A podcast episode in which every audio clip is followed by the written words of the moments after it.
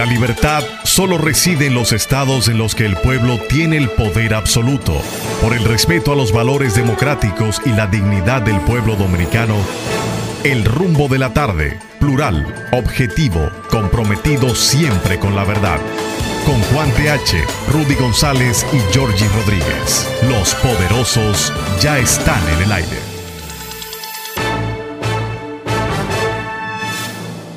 Buenas tardes, República Dominicana.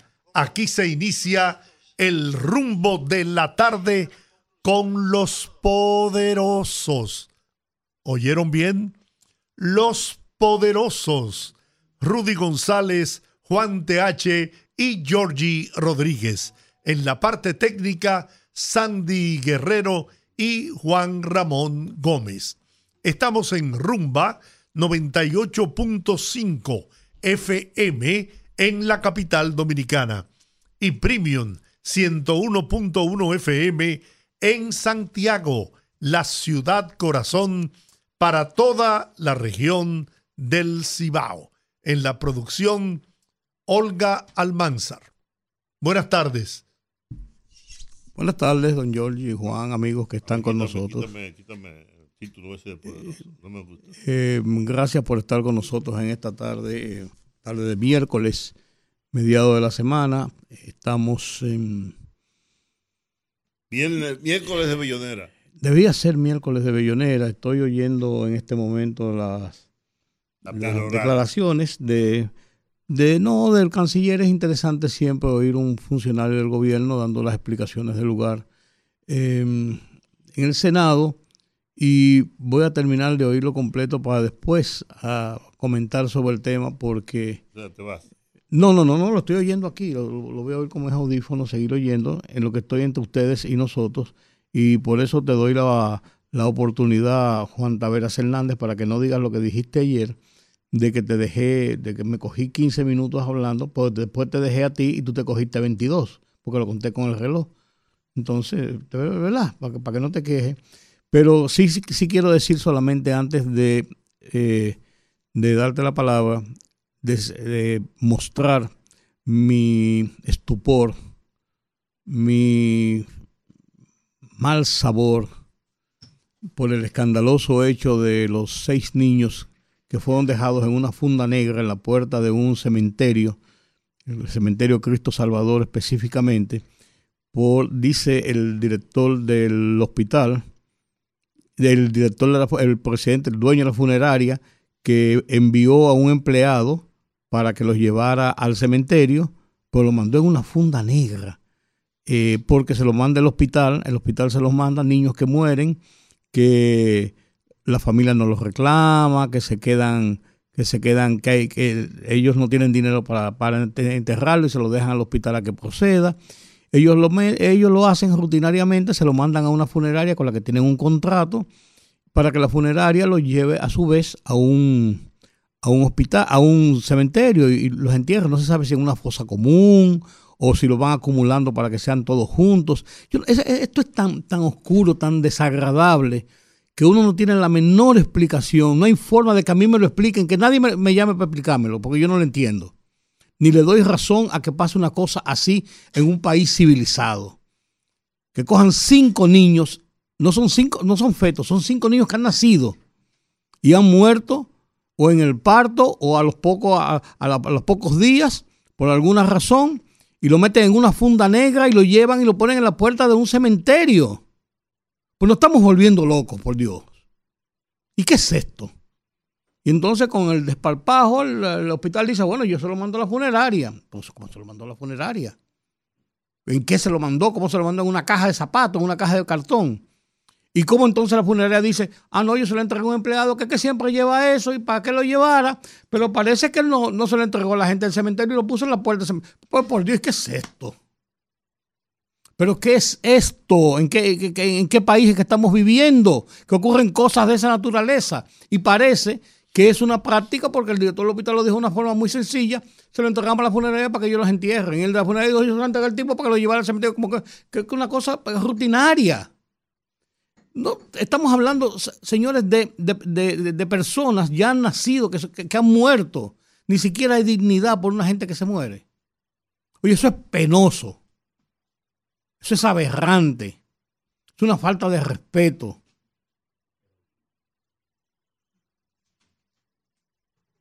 Excúsenme. Pues eso yo lo vi y eso, es más, se me quitó el deseo de porque pasaba unas gráficas en la televisión, de, en las fundas y las cosas. Eso, eso no puede ser, por Dios.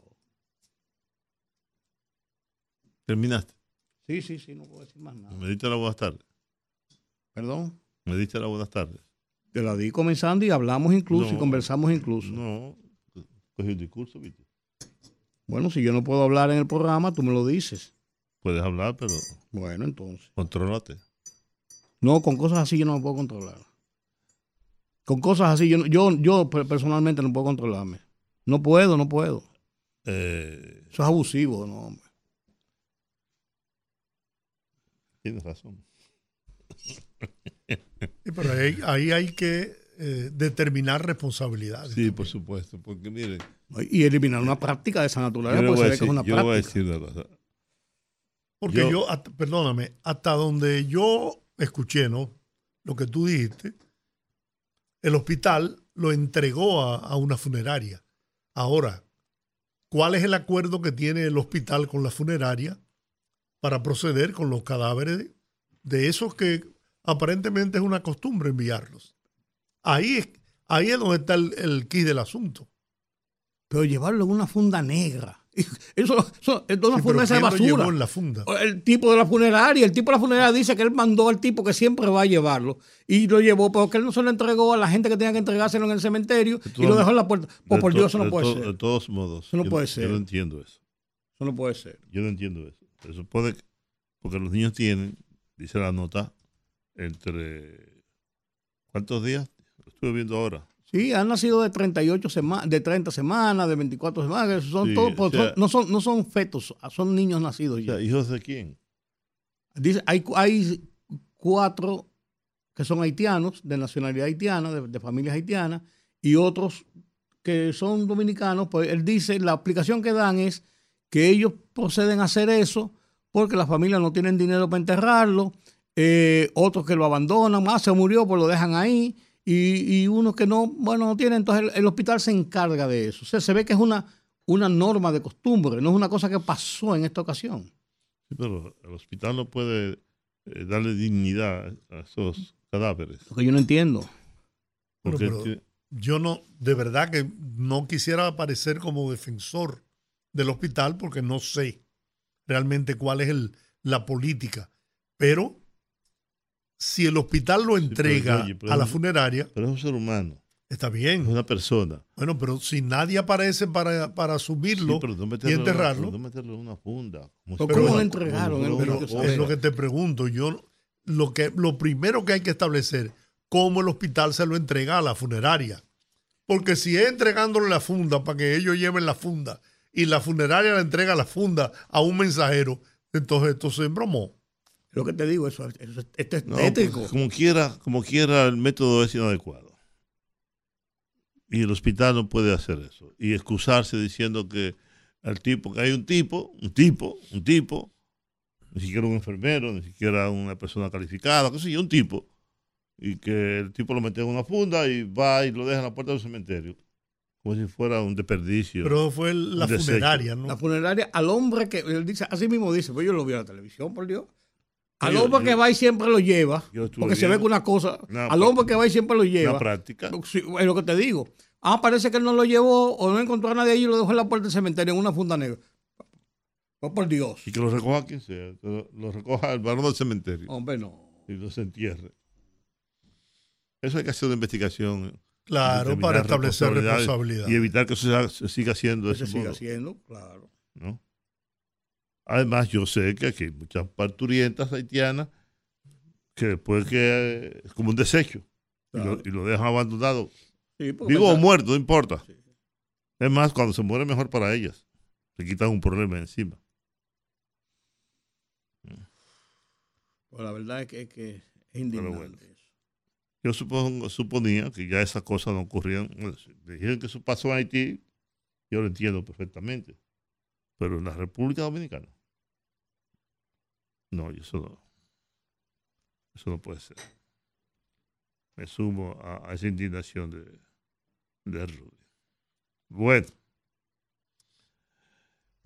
hay que aclarar, miren, ayer circuló profusamente un comentario con una imagen del alcalde de Santo Domingo Este, Manuel Jiménez, diciendo que había renunciado para irse a la Fuerza del Pueblo, donde iba a ser candidato. No es verdad. Incluso Diario Libre lo desmintió. No es verdad. Oye, Juan, estamos llegando a, a extremos tales que ya ni siquiera la identidad de un periódico de prestigio como es Diario Libre eh, se respeta. No, no, no, no, no. Es que hay gente que coge eh, la imagen del Diario Libre, Listín Diario, Periódico Hoy, el Nacional de ahora, y le pegan una información cualquiera. Ahora, lo que es penoso, que eso lo hagan periodistas y que lo difundan periodistas. Pero cuando me lo mandaron, inmediatamente yo busqué el Listín Diario, busqué el Periódico Hoy, busqué el Nacional, y no lo vi en ningún periódico. Por lo tanto, no era cierto. Inmediatamente lo descarté.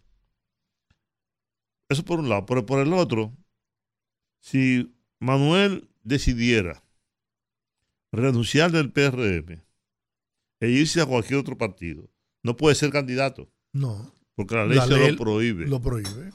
O sea, aunque se lo permitió a Leonel Fernández, pero Leonel Fernández es Leonel Fernández. Es el dueño del país. Leonel puede hacer lo que le dé su maldita gana y está bien a Leonel Fernández y varios más, porque varios más lo siguieron, que se fueron de un sitio para otro y también optaron por candidaturas. Bueno. Porque la, porque la, sentencia eh, dio luz verde. Ah, a lo mejor esa luz verde sigue. sigue. Es, lo que. Es lo, pero aún, aún tuviera esa luz verde. Eso no es ético. No, no. Para, ponerlo en el, en el término más sencillo, por, eso no es Por ejemplo, Cristian, Cristian Encarnación es el, el alcalde de los Alcarrizos. Él está alegando maltratos. No, es que él no va a ser candidato. El candidato ahí va a ser el, que fue alcalde, Junior, Junior, de los Santos. Junior de los Santos. Que saltó antes de. Que también, exactamente. Que también un tránsfuga. Un tránsfuga, pero ahí él saltó antes de, ser de tener una nominación. Ah, no, por supuesto. Sí, pero pero el principio es el mismo. Exactamente. cuando estamos hablando de ética, el principio es el mismo. Es el mismo. Porque también este proceso se presta para eso. Ahora, yo no creo que esa sea la actitud que asuma Manuel Jiménez. Como no gané las primarias, pues entonces me voy tiene derecho a irse. Claro. Lo que él no puede ser candidato a la misma posición por la PUPU o por ningún otro partido. Y si usted se va de un partido para otro, para buscar una candidatura, para eso están las alianzas políticas. hay una alianza con el partido y eso ya tiene una connotación realmente de la estructura del cronograma político. Sí, pero no lo puede llevar como candidato. No, no, no, no. Si ya participó, no. Lo que te quiero decir, si, si fuera que en el ah, caso, por ejemplo, de Junior Santos, que fue antes de, entonces hay, hay esa estructura, pero con todo y eso, no, lo de Junior Santos, para más, para más. Junior Santos compitió por la presidencia del PRD hace, hace seis meses, cinco meses. Entonces, como no salió, entonces se fue. Y fue secretario general. Y fue secretario, claro, y como no salió, entonces se fue. O sea, e, el principio ético es el mismo. Ah, no, por supuesto, porque aquí están los chaqueteros ahora por todas partes. O yo soy, y si yo no soy, entonces yo... Entonces, dependiendo de la coyuntura, dependiendo de los intereses eh, personales, gente que juega eso, al oportunismo político. Pero también los partidos tienen mucho de culpa. Ah, no los acepte. Claro. No, no, eso no se puede. Sencillamente, eso no se puede. Es igual que ahora hay problema con los riferos.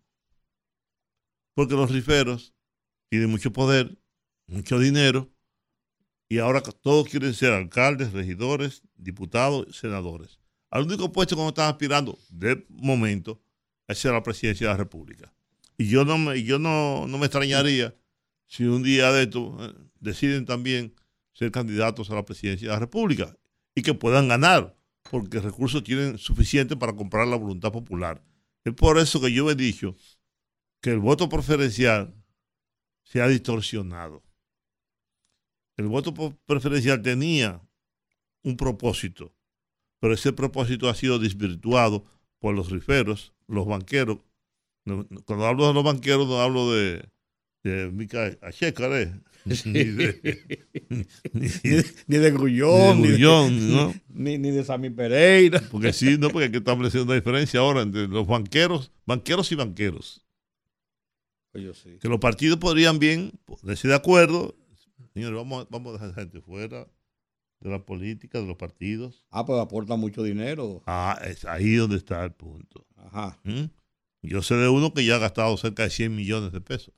Y lo dicen. Ah, sí, Lo no. peor es que lo No, dicen no, con un desparpajo. Tengo que se 100 le tru- millones más. Se le, se le trujan en la cara a la sociedad. Y entonces la sociedad se lo permite. Entonces, si tú que eres una gente decente, trabajador, con un, con un deseo de servir, no puedes competir. Porque como tú compites con una gente que anda con una funda de cuarto? ¿Mm? Con un saco lleno de dinero. que no le duele. ¿no? Yo recuerdo cuando yo tenía el libro, el libro, un, un candidato me dijo, mándame 500. De un fuetazo. Mándame 500. ¿Cómo son? A 3 mil pesos, mándame 500. No le interesaban los libros, obviamente. Claro. Por cierto, ahora que estamos en campaña, saca los tuyos, tus libros para que los vendas. Está ya listo. Bueno, sácalo, lo vende. Claro, va a terminar en la hoguera. Sí, porque que lo quiere comprar no es para leerlos. O para poner, no, diga, para llenar un hueco, para que se vea de que. y- Ni siquiera para eso. para El tomarse, para tomarse foto como intelectual. El presidente Luis Abinader recibirá este jueves en visita oficial a su homólogo de la República de Surinam, Chandrikapetsar Santoki, Que le venda huevos. quien llega al país hoy miércoles. Que le venda La huevos. ceremonia de recibimiento al presidente de Surinam se realizará en la explanada frontal del Palacio Nacional a las 10 de la mañana de mañana jueves.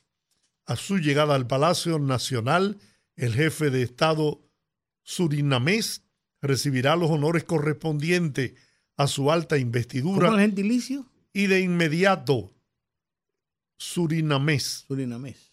y de inmediato los gobernantes procederán al pase de revista militar y a la presentación de sus respectivas delegaciones. Posteriormente, los presidentes dominicano y surinamés tendrán una audiencia privada en el despacho presidencial en el Palacio Nacional. La agenda oficial del presidente de Surinam incluye una reunión ampliada de las delegaciones de ambos países en el Salón de Consejo de Gobierno del Palacio Nacional. Pasado el mediodía, los jefes de Estado sostendrán una ceremonia de firma de instrumentos y se hará una declaración conjunta en el Salón de Embajadores, así como un almuerzo en el Salón de Banquetes. Al finalizar los eventos en el Palacio Nacional, el gobernante presidente de la República de Surimán y su comitiva oficial continuarán con otras actividades. También el presidente Luis Abinader encabezó la ceremonia de apertura de la 46 reunión de la Comisión Técnica de OIT Sintefor, donde destacó que el nivel de desempleo en el país actualmente está en un 4.7%, siendo este el más bajo de las últimas décadas. Asimismo, el presidente resaltó que el año pasado el 34% de los nuevos empleos que se crearon en, en el país fueron a jóvenes del primer empleo. Sostuvo que a pesar de la crisis que ha enfrentado el gobierno que encabeza, en sus tres años de gestión se ha enfocado no solamente en mejorar el salario nominal, sino especialmente el salario real de los trabajadores dominicanos. Bueno, Miren, una información interesante, interesante y, lo voy a, explicar por qué yo lo considero interesante.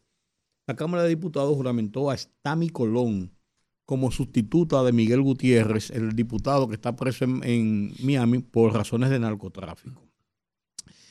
Pero eh, fue una terna que sometió el, el PRM como corresponde constitucionalmente.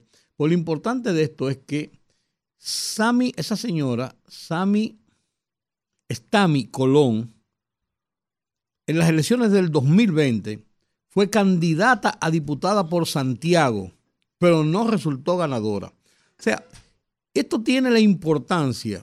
Ella va a ocupar los nueve meses que le quedan de la gestión. Pero esto tiene la importancia de que le da un sentido a la competencia por la posición. Es una persona que participó, que hizo campaña. No salió electa, pero perteneciente al partido de la misma circunscripción se designa. Y eso es darle una continuidad al sistema político, a la parte política, porque de lo contrario lo que aquí se hacía es que una persona salió por razón X o Z y se, se, nombraba a la esposa, a la hija, a la querida, a un amigo mío del partido que yo quiero que se haga unos cuartos mientras tanto. O sea, no, se da, no había una, una coherencia en esa, en esa designación que no fuera simplemente una decisión por amiguismo, por partidarismo o por como si fuera una herencia eh, eh, eh, familiar. Yo dije, yo dije la otra vez, cuando el caso, tú recordarás, cuando Josefa Castillo ganó.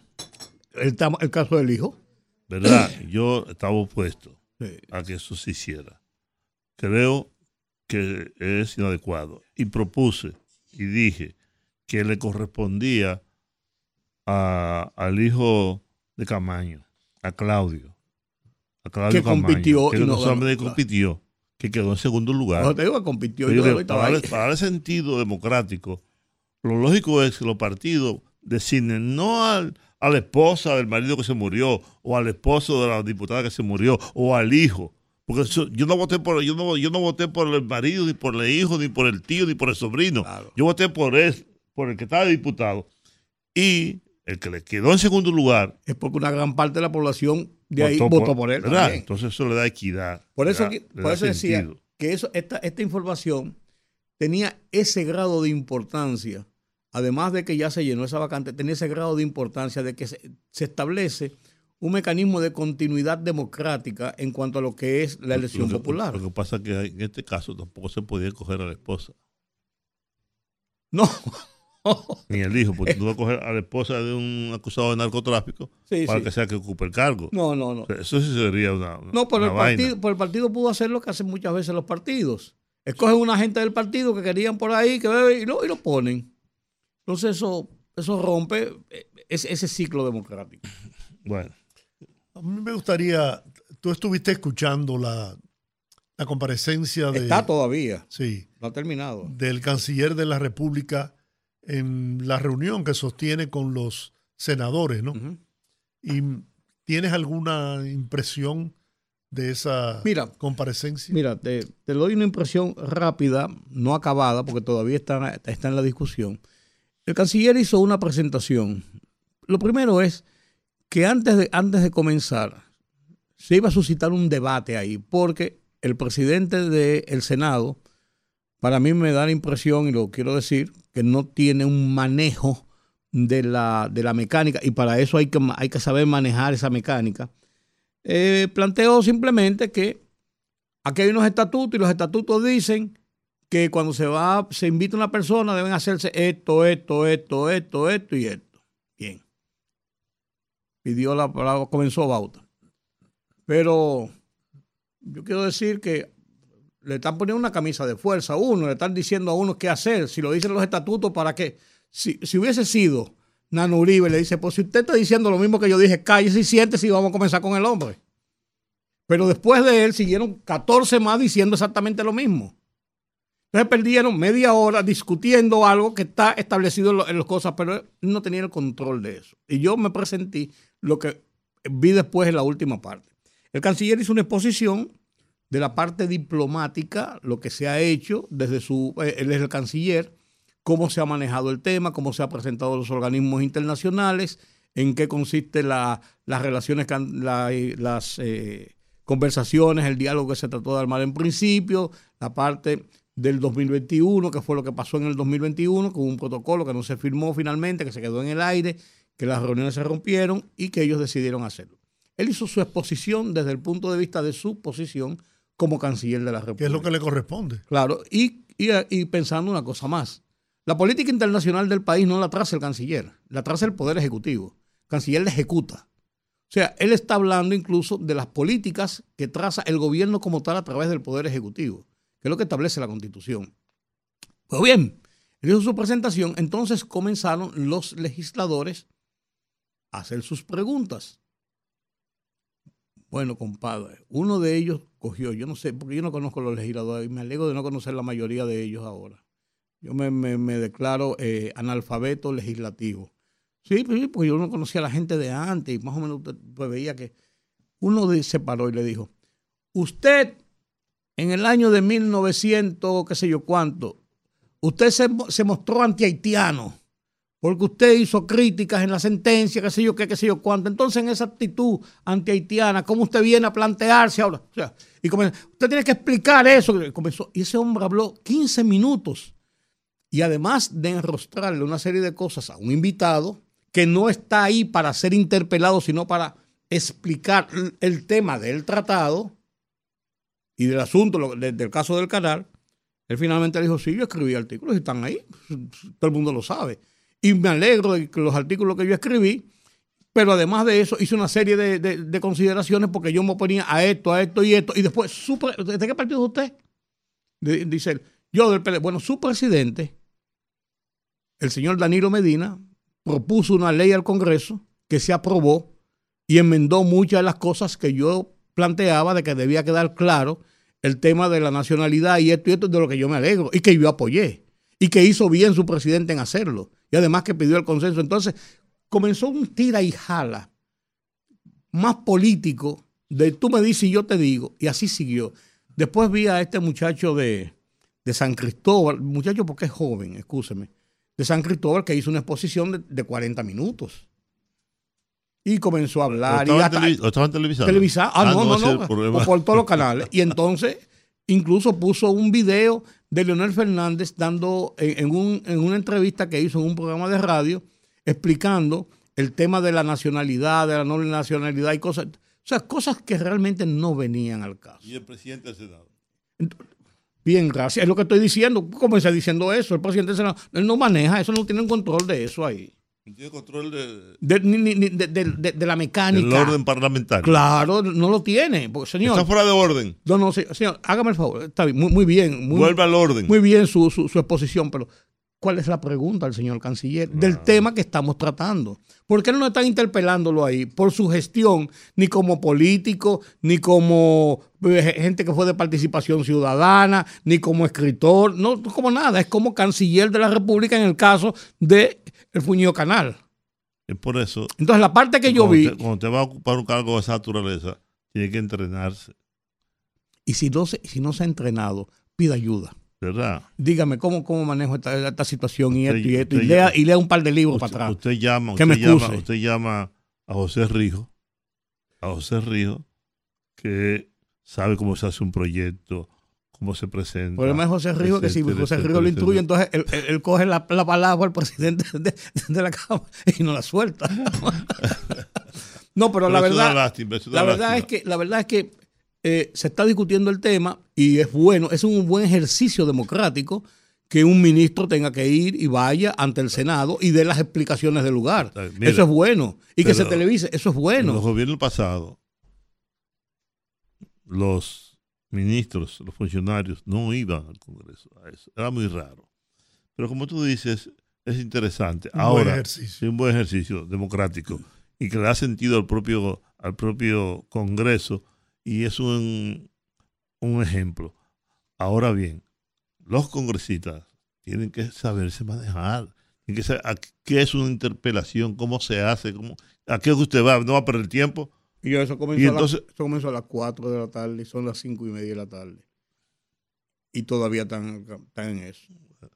y él hizo una exposición de 20 minutos dando un detalle, entonces usted le pregunta, ¿y cómo va a ser el canal? ¿Y cuándo va a comenzar? ¿Y cuándo vamos a comenzar a tirar tiros en la frontera? Tenemos una idea de, cosas concretas del tema que se está tratando. ya está fuera de orden. No, por cosas del tema que se están tratando. Lo que te quiero decir, háblame de la frontera y del caso del canal y eso, y las gestiones diplomáticas. Ni siquiera del aspecto técnico del canal. Porque, eso fue lo que le dijo. Le dijo, bueno, yo, yo lo que he oído en, las, en las exposiciones que se han hecho, excepto, más o menos excepto porque ya, están fuera, ya, ya, los dos están fuera de orden. Porque es el momento de irnos no, a la pausa. No vamos a la pausa ahora, espérate, estate Ah, no, por mí no, por entonces, mí hacemos pausa. Entonces, lo que te quiero decir es que ojalá, ojalá esto sirva de experiencia, porque el ejercicio es bueno y ojalá que sirva de experiencia. Pero lamentablemente esas actitudes de los congresistas que hacen ahuyentar a los funcionarios. No, pero vos tienes la obligación de ir. La, ley establece la obligación de ir y, rendir cuentas ante el Congreso. Sí, pero no iban. Pero no, pero no ir. No obstante la ley. ¿Eh? No iban el gobierno pasado. Pero está bien, lo que te quiero decir, lo que te quiero decir, no, lo que te quiero decir es que no deben huir. Lo que quiero decir es que a pesar de que es obligatorio, no iban. No iban. No, lo que pues no deben huir. Lo que debe haber es un orden que le permita a ellos y le permita a la gente que está oyendo las garantías de que van a tener las explicaciones que todo el mundo quiere saber. Bueno, vamos a la pausa. Mantenga la sintonía. Al regreso estaremos conversando con Dio Astacio, electo candidato alcalde por el Partido Revolucionario Moderno en Santo Domingo Este. Fogarate en la radio con Ramón Colombo. Se titula Una mujer en México. Un hecho extraordinario está por suceder a América Latina. Que México, país de larga tradición política machista, sea gobernado por una mujer llamada a prolongar la obra progresista abierta al pueblo del presidente López Obrador y su movimiento de regeneración nacional, que puso fin a décadas de negación de las conquistas de la Revolución de 1910. Una mujer que eleva en su discurso la igualdad como conquista fundamental del sistema democrático. Claudia Sheinbaum Pardo, la primera mujer que ha gobernado con altos méritos el inmenso Distrito Federal, la enorme capital del país, con sus más de 20 millones de habitantes. Fogarate en la radio con Ramón Colombo.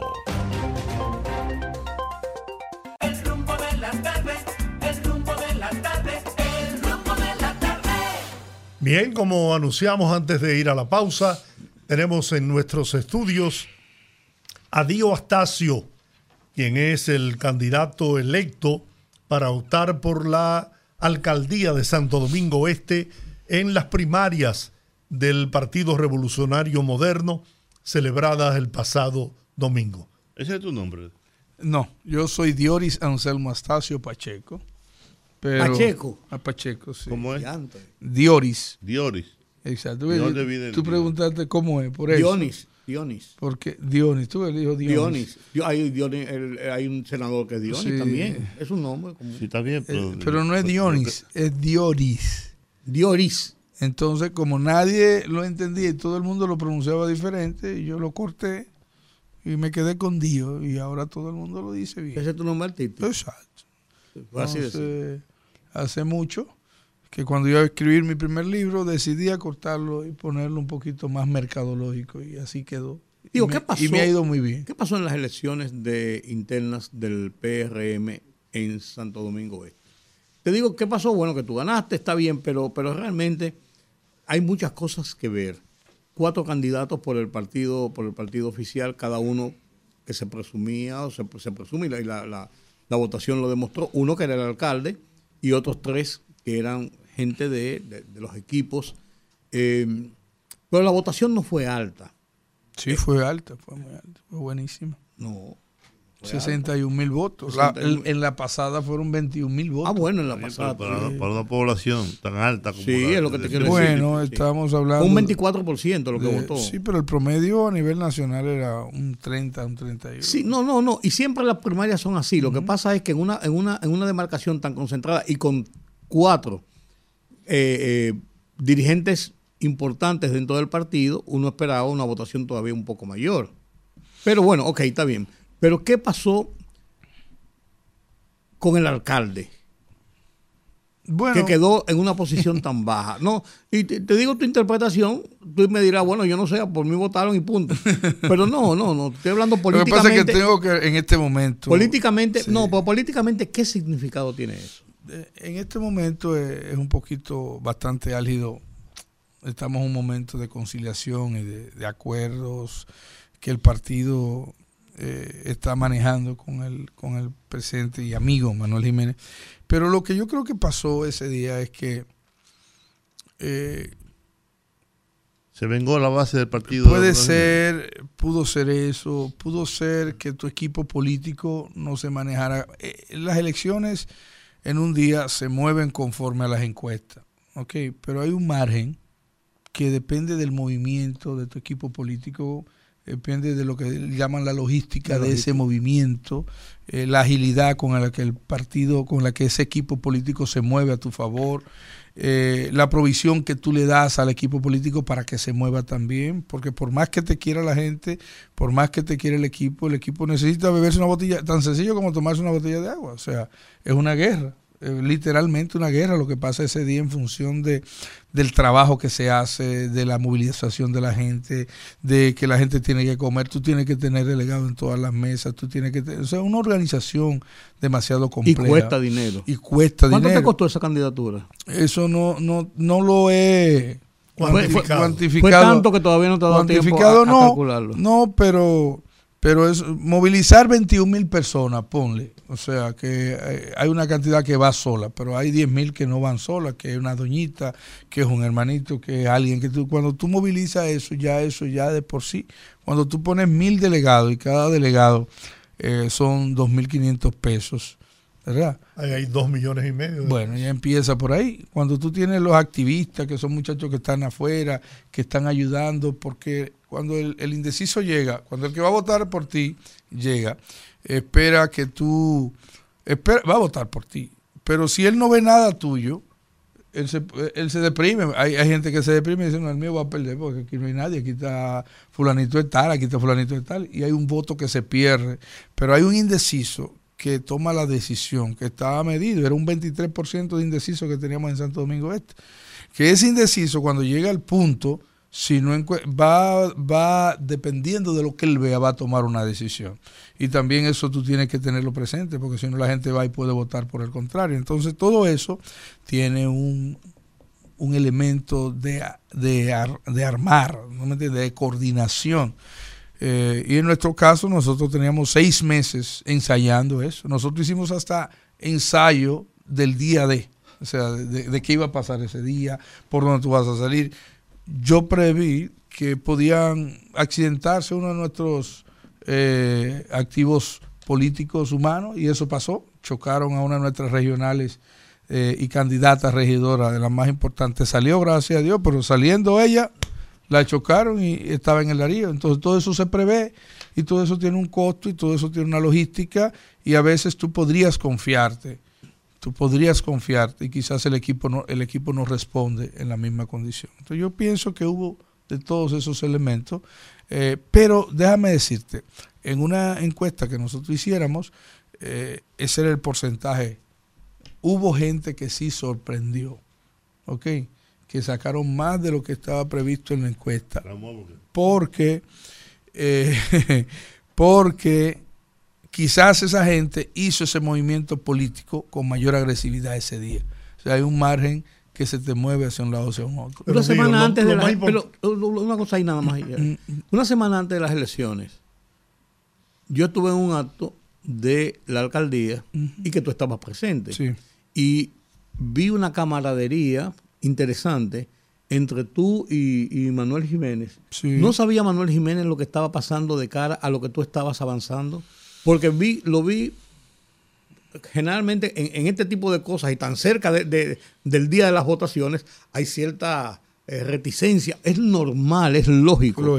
Pero yo lo veía con una forma tan confiada, incluso contigo, y, te mencionó varias veces, y qué bueno que tú estás aquí, después te dio un abrazo y te se tomó foto contigo. Y todo ese tipo de cosas como yo soy el, no solamente el incumbente y el dueño del acto, por así decirlo, sino Además de eso, tengo el, poder de lo que viene. Sí, sí. Porque, bueno, pudo ser eso y pudo también ser, bueno, yo no seré, será tú, tengo que tratarte bien. O sea, eh, pueden ser muchísimas no, cosas. No, yo te lo preguntaba porque daría la impresión de que él se confió. Sí, yo. Es por eso, ese, ese fue el. Yo pienso que pudo, pudo darse el caso de que quizás alguna gente de su equipo no le dijeron eh, la realidad de lo que estaba pasando allá abajo en la base, porque también tú tienes, o sea, mira, Santo Domingo Este tiene lo que se llaman zonas. En política o en el partido nos manejamos por zona. Tiene 114 zonas.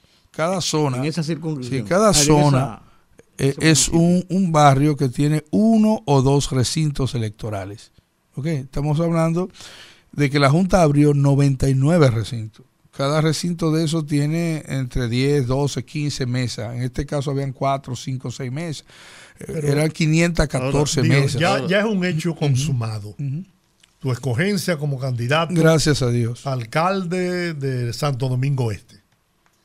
¿Cuál es la estrategia que va a seguir el PRM para poder potenciar esa candidatura tuya? Porque los resultados de las primarias dan una eh, división, aunque tienes un porcentaje ligeramente alto por encima de los dos del segundo y tercer lugar, aunque un poco más amplio sobre Manuel Jiménez, pero todas esas fuerzas son importantes para poder fortalecer tu candidatura y, y hacerla viable para lograr el triunfo electoral. ¿Qué van a hacer? ¿Qué se está haciendo ya? No se puede esperar a mañana. No, no, mira, lo primero es que yo en lo personal estoy visitando a todos mis compañeros, eh, los que estaban conmigo y los que no estaban conmigo. O sea, estoy visitándolos uno por uno. Ya, por ejemplo, el caso de, Vertico Santana, él me visitó en el comando, nos hemos puesto en conversación por la unidad. En el caso de Mérido Torres, que era otro participante que aunque se unió, pero fue un participante, ya hizo una publicación diciendo que nos apoya. El caso de Robert Arian, que fue otro participante, también hizo una publicación diciendo que nos apoya. En el caso de Jorge Fría, que estaba con Adán Peguero, eh, que aunque Adán Peguero no ha dicho nada, pero Jorge Fría era prácticamente uno de los directivos de su equipo de campaña más importante y es un aspirante a, a diputado y fue diputado tres veces y regidor tres veces, es un activo importante, hizo su publicación diciendo que nos apoya. En el caso de José Luis, candidato a diputado, nos, nos apoya. Eh, y así sucesivamente lo que vamos haciendo es conversando con la gente, es un proceso, eh, la gente se desespera. Yo en las primeras elecciones cuando cerraron una mesa o que no llegó un delegado, uno se vuelve loco. En las dos primeras horas de las elecciones, de 8 a 9 y media de la mañana, tú crees que el mundo se te va a caer, pero después todo se va recomponiendo, las elecciones fluyen. Entonces lo que va a pasar ahora es que el partido nos va recomponiendo, nos va uniendo, va hablando con uno, va hablando con el otro. Y es normal, señores, usted tiene un año y usted en un día eh, vio frustrada algunas aspiraciones que tenía y es normal que uno se sienta, yo estuviera igual, yo me sintiera igual y, estuviera quizás en un, en, una, en un momento de crisis y haciendo mi catarsis por ahí y entonces el partido como, como padre de todo nos pasa la mano y nos pone de acuerdo. Eso es lo que va a pasar. Bien, como dice George, el candidato, el candidato por el PRM eres tú. Eso no significa en modo alguno que tú seas mañana, en febrero, el alcalde, porque no vas solo. Tú tienes contrincantes, tú tienes adversarios, tú tienes la oposición. Yo he preguntado, me dicen que hay un, muchacho por ahí, tiene mucho dinero, que ya aspiró y que sigue aspirando al cargo, que tiene mucho dinero y dispuesto a gastarlo. ¿Para qué? Lo primero es saber. Se logra la unidad. Y todos esos eh, compañeros del partido ante el hecho irrefutable de que tú eres el candidato, forma un equipo de campaña, ya es, el partido, como pasó con Hipólito Mejía y Luis Abinader. Ganó Luis Abinader. ¿Qué fue lo primero que hizo Hipólito Mejía? Sumarse, hasta el día de hoy. integrado plenamente, sin ningún prejuicio, sin ningún problema. Ahora, ¿qué vas a hacer para lograr precisamente el triunfo en las elecciones de febrero? Excelente. Bueno, ¿cuál es tu plan? Muy, muy parecido a lo que hemos hecho. Se, llama trabajo masivo. trabajar masivamente. Eh, nosotros ganar frente a don Bertico Santana, ganar frente a mi amigo Adán Peguero y ganar frente a un alcalde que para mí es uno de los trabajadores políticos más tenaces y consistentes que es Manuel Jiménez es un ejercicio en un gimnasio suficientemente fuerte como para enfrentar cualquier otro candidato. Son escenarios diferentes, pero estamos hablando de una tenacidad que se requiere porque es en un cuadro más pequeño, un cuadrilátero más pequeño, el partido donde tú tienes uno de frente, uno por el lado, uno por atrás. Entonces, ¿qué hicimos para eso? Consolidar un equipo de hombres y mujeres eh, capaces de trabajar más de 16 horas por día. Por ejemplo, nosotros el viernes terminamos a las 5 de la madrugada haciendo un ensayo de todo lo que iba a pasar el día siguiente. ¿Qué más? Visitar cada rincón de Santo Domingo Este. Yo duré 100 días caminando, así se llamaba Operación Jericó, darle la vuelta a la ciudad durante 100 días y visitamos 100 barrios en esos 100 días. Ahora yo voy a volver a caminarlos uno por uno. El que venga atrás que arre. El que tiene, el que tiene la capacidad de trabajar, que me caiga atrás, como dijo mi, presidente, ¿verdad? Y yo voy a visitar uno por uno, porque no hay cosas que a mí me guste más que ir barrio por barrio, casa por casa.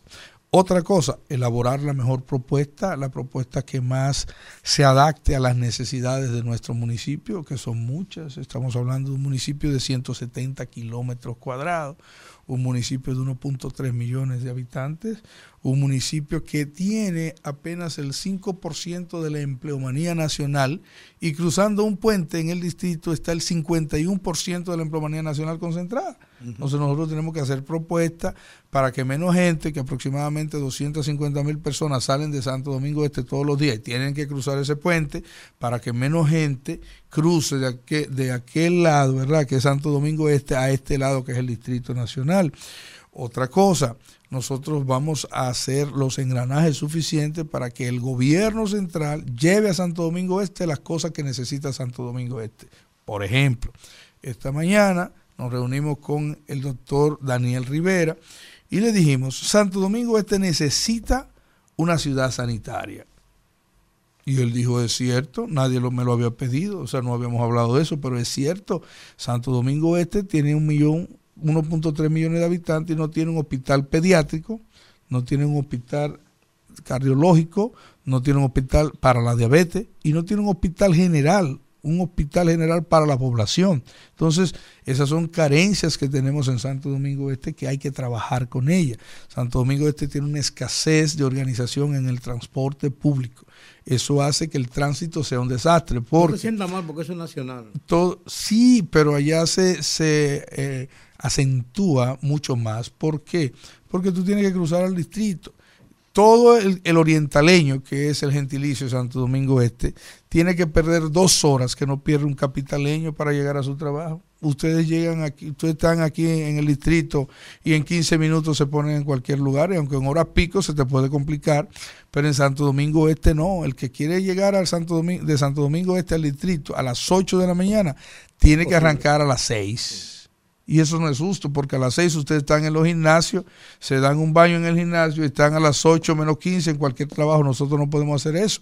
Y eso es una desventaja técnica. El que quiera aprender inglés, el que quiera aprender música, el que quiera aprender danza, los niños nuestros que quieran aprender danza tienen que venir al distrito.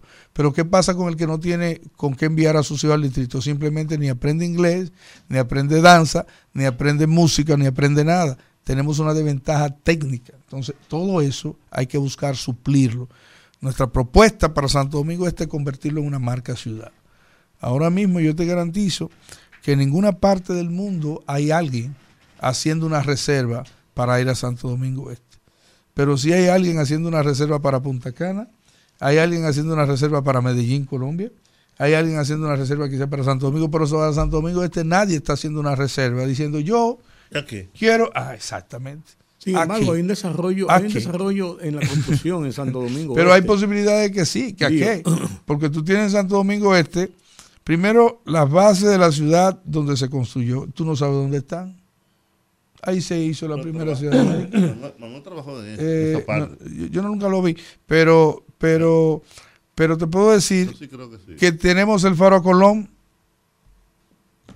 el edificio y el museo más grande de la República Dominicana. En torno al Faro a Colón, no hay nada que no sea el Faro a Colón. Y tú puedes hacer de eso un entorno más amigable. ¿Y cuántos restaurantes? perfecto. perfecto, tú puedes estimular eso y debes estimular eso. Como, tú tienes, tú tienes los tres, exactamente, es un entorno. Tú tienes los tres ojos. ¿Qué tú tienes en el entorno de los tres ojos? Ya a esta hora los tres ojos está cerrado y en su entorno no hay nada que no sea el peligro. Y quitaron el bucanero. Perfecto. Entonces, exacto, hasta el bucanero. Entonces, tú tienes el Parque del Este. Entonces, tú tienes Santo Domingo Este, el Malecón, tú tienes el puerto de San Susi, tú tienes la, en la, otra, en la otra ribera del río Sama, la marinita que está ahí. Tú tienes todo un entorno. ¿Qué es lo que nosotros proponemos? Hacer cuatro grandes polos. Hacer cuatro grandes polos en Santo Domingo. Este. Bueno no importa, son inversiones. al lado de los vecinos nos pondremos nosotros, o sea, eh, al lado de los vecinos nos pondremos nosotros, pero, pero vamos a pero vamos a promover, bueno, te dejo ese pleito, te vamos a promover, vamos a promover el desarrollo del sector turístico. El desarrollo urbanístico que ha tenido allá ha sido, ha sido bien planificado. Ah, en lo absoluto. No, está siendo... Es, un desarrollo enorme, es muy bueno pero no ha sido planificado y eso es un peligro porque eso demanda agua potable, demanda drenaje pluvial, demanda tránsito, demanda seguridad, demanda iluminación, demanda organización y sobre todo convivencia. entonces tú tienes que planificar eso. Santo Domingo Este tiene todo para convertirse en una gran ciudad de este país. Por ejemplo, un polo industrial además del polo turístico. El polo turístico estará ahí desde que tú cruzas el puente a mano derecha hasta el Mar Caribe. Tú puedes hacerlo.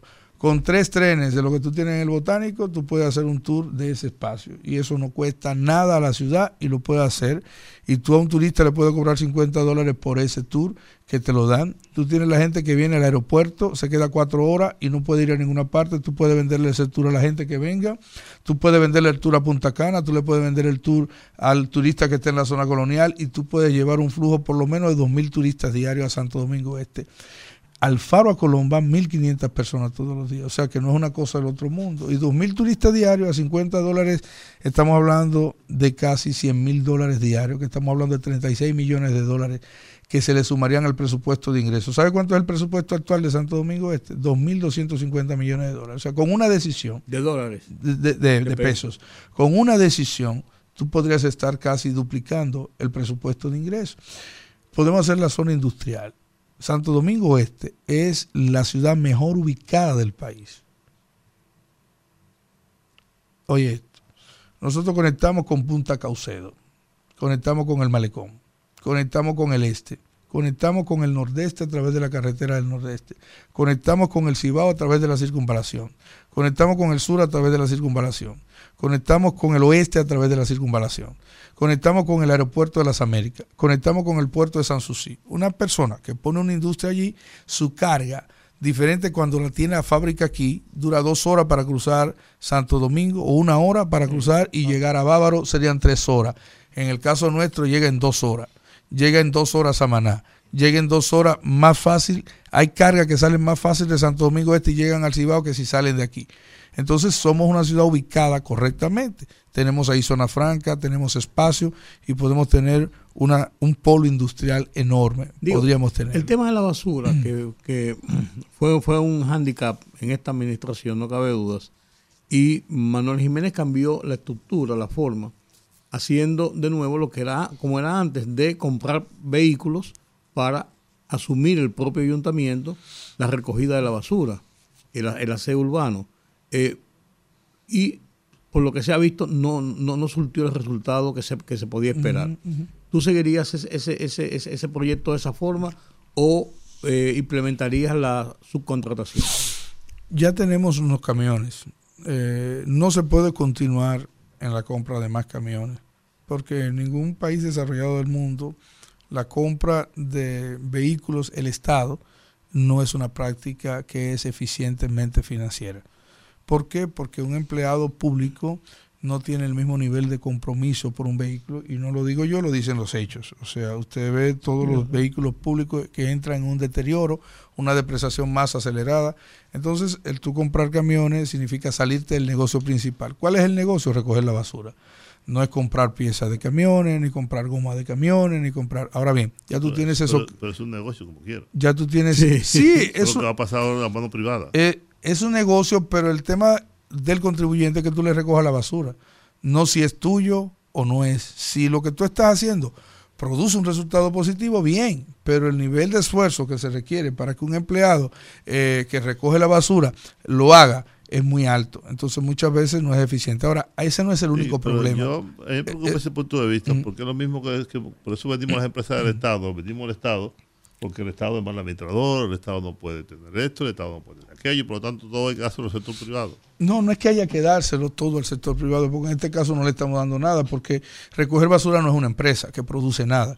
producir, no, una gran empresa. no, producir azúcar es una cosa, producir eh, petróleo es una cosa, pero recoger basura no es una empresa, recoger basura es un servicio.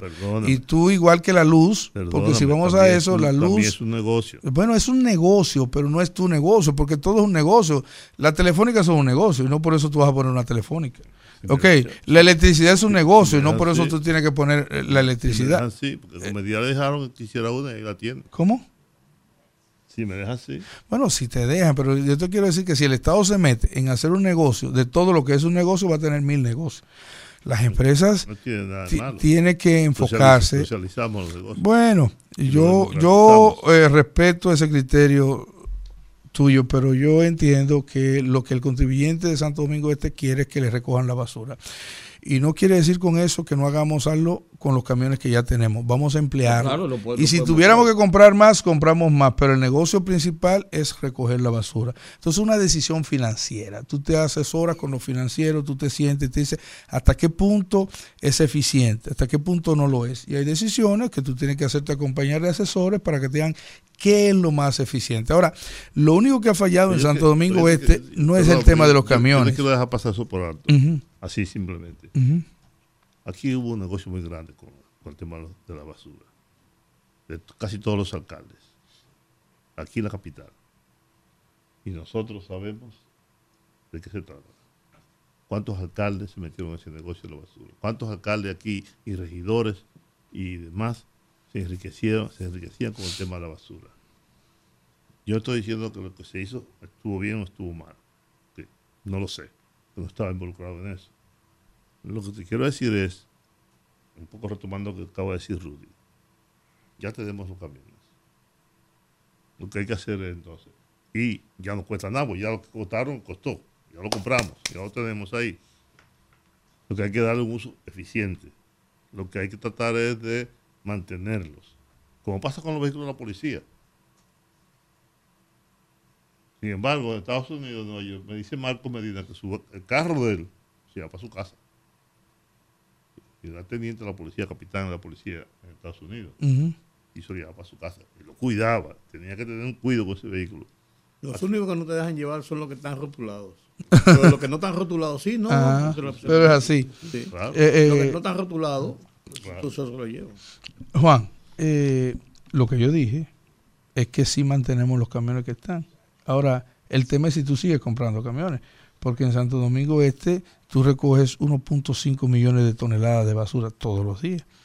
Entonces, si, si, si tú sigues ampliando, tienes que tomar una decisión financiera en base al análisis de lo que ya tú tienes. Entonces, tú tienes que lo que yo creo que va a pasar es que habrá un, híbrido entre las dos cosas. Tú vas a tener que subcontratar y vas a tener que ya mantener lo que tú tienes, porque no es una decisión correcta tú salir de lo que tienes, porque ya lo tienes. Hacer una licitación para para todo esto, hacer la inversión que se hizo, no, no es eficiente. Además, yo supongo que quizás se hizo algún financiamiento para ello, que hay que pagarlo. Entonces tú no puedes entrar en todas las cosas, pagar un financiamiento, quedarte sin los camiones. No, los camiones que están se quedan. Ahora el tema es si seguimos comprando camiones. Entonces, pero ese no es el único problema de la basura en Santo Domingo Este. El problema mayor de la basura en Santo Domingo Este es algo que no se ha visto.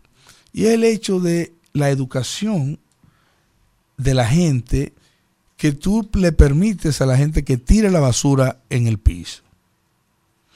aquí hay basura. El problema es que tenga un zafacón y tú no la ves.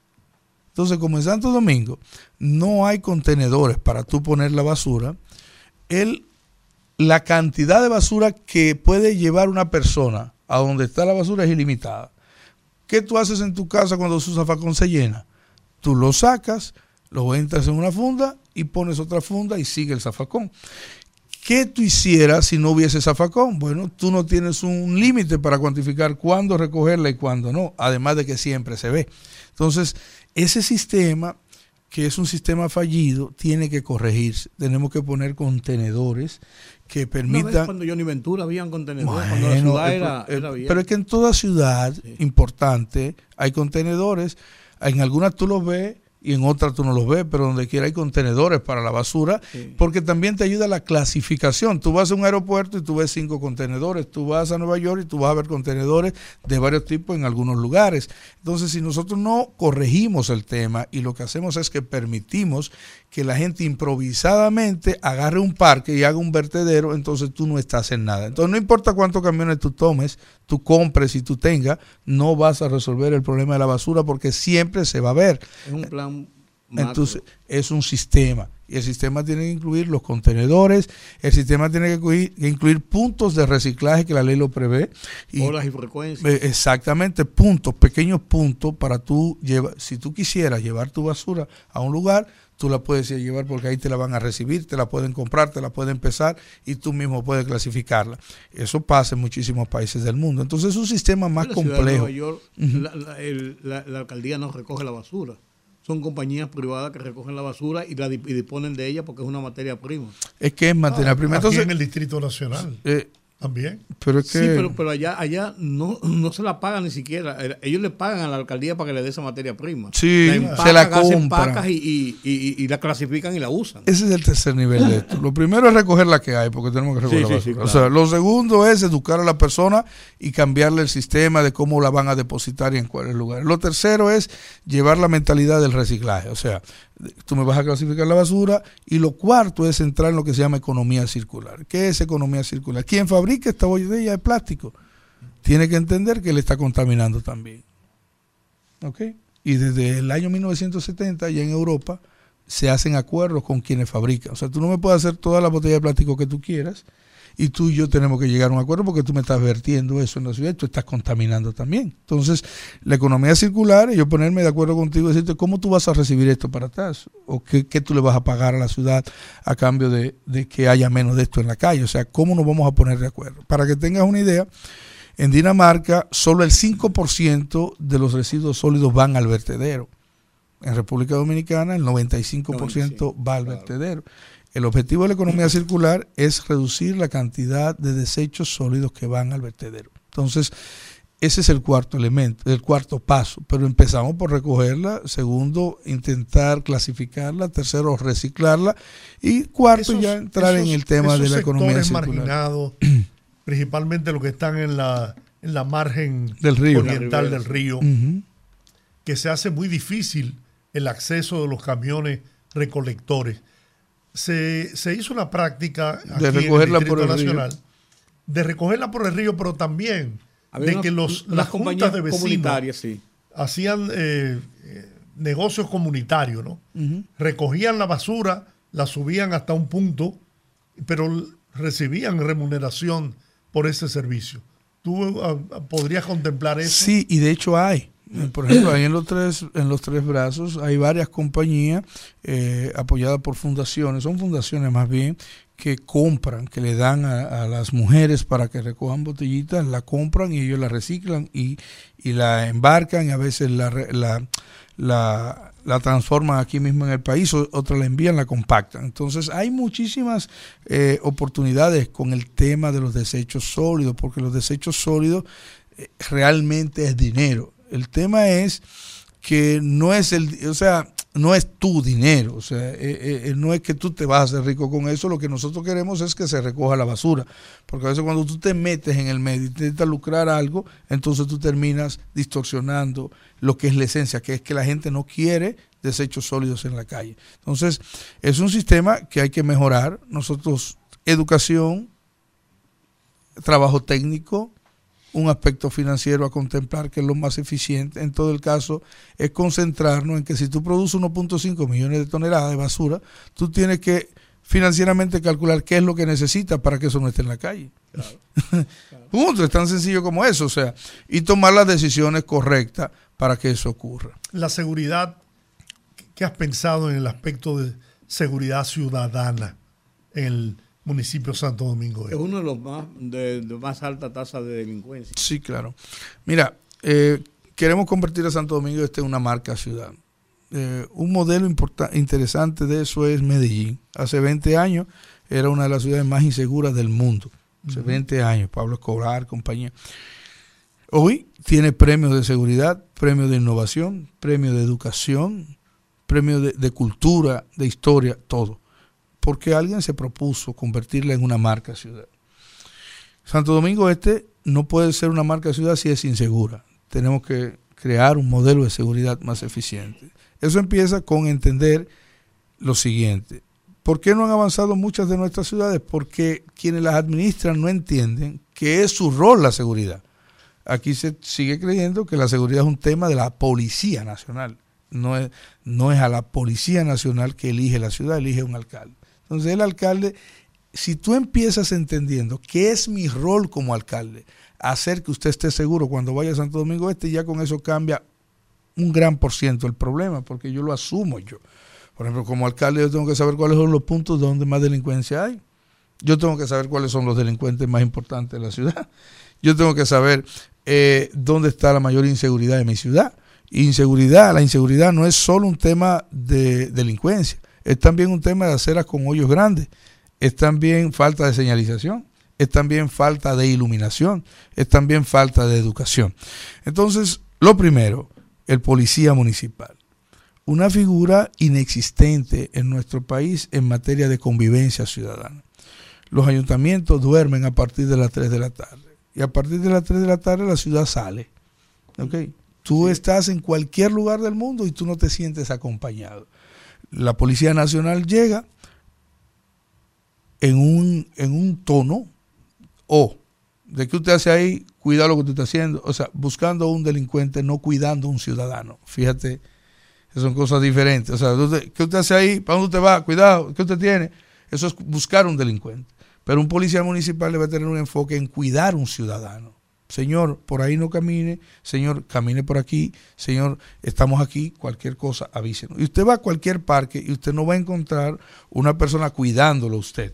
Él anda buscando un delincuente. Entonces, tenemos que crear la policía municipal. Se dice, los tratadistas, que tú tienes que tener casi tres policías municipales por cada kilómetro cuadrado. Si tú tienes 170 kilómetros cuadrados, por tres te da casi 600 policías municipales.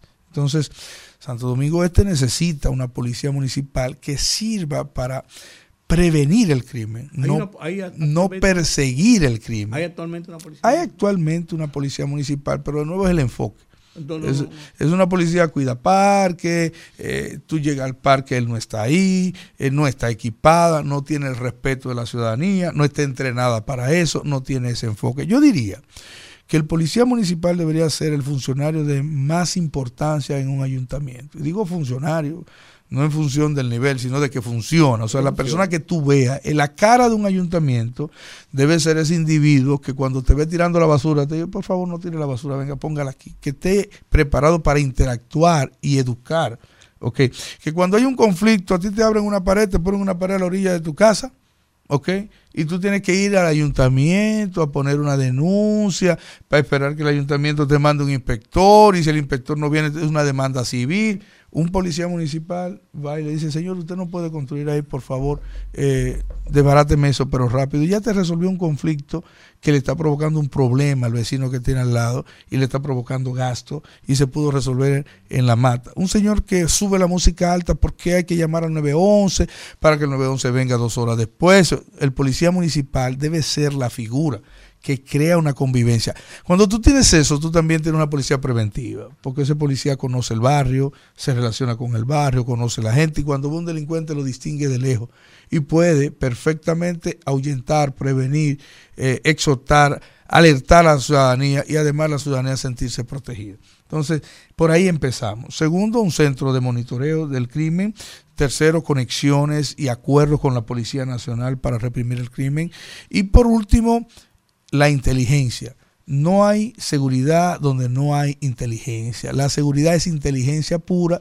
Por eso en los bancos el crimen, aunque sea, es reducido al máximo porque hay inteligencia. Por eso en un aeropuerto, por el aeropuerto de las Américas te pasan casi 10 millones de turistas en el año y tú no ves la mayor cantidad de incidentes porque la inteligencia está ahí.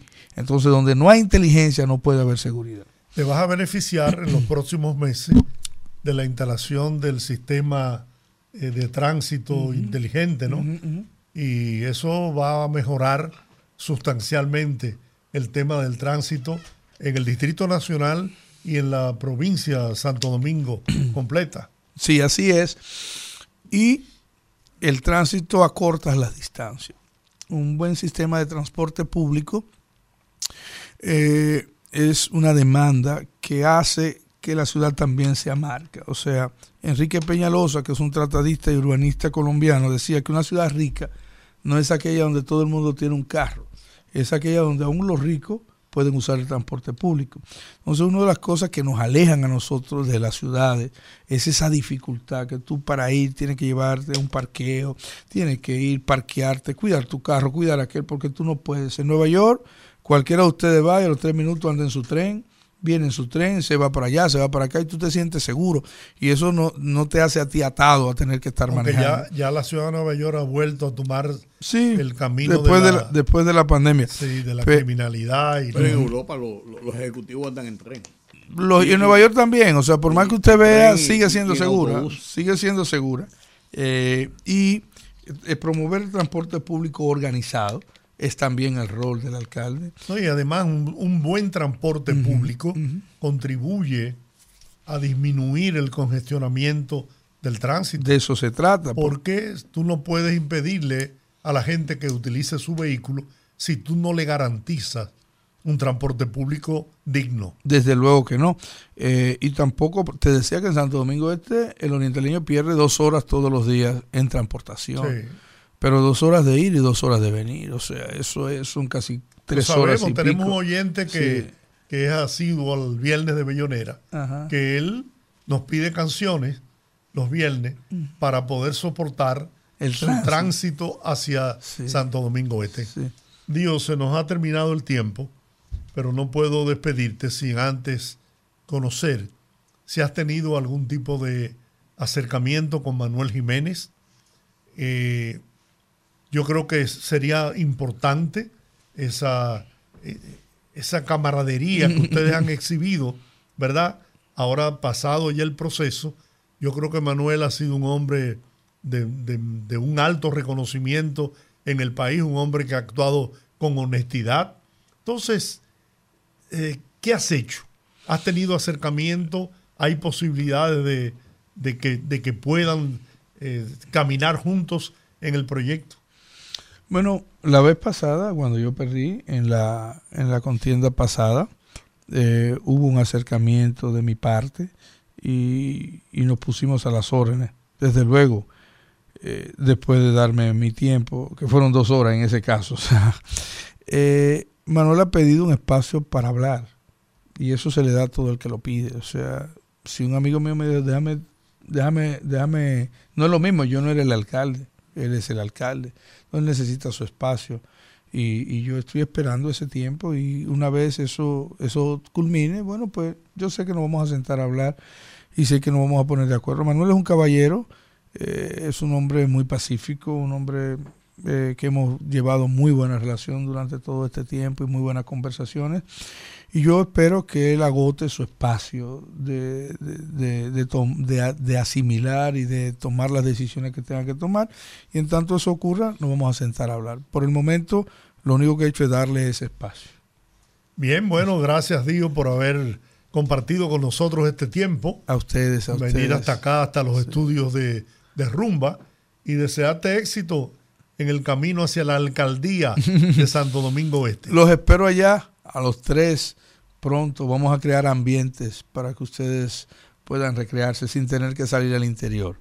Andar en esas carreteras se hace un tanto peligroso, así que cuando quieran salir del distrito, vamos a crear un ambiente sano, un ambiente divertido, seguro, para que ustedes puedan salir y recrearse un poco de este distrito que se, hace un poco estresante a veces. Tomamos la palabra. Yo pienso que si logras poner en práctica el 50% de lo que has planteado en esta conversación, podrías hacer una exitosa alcaldía.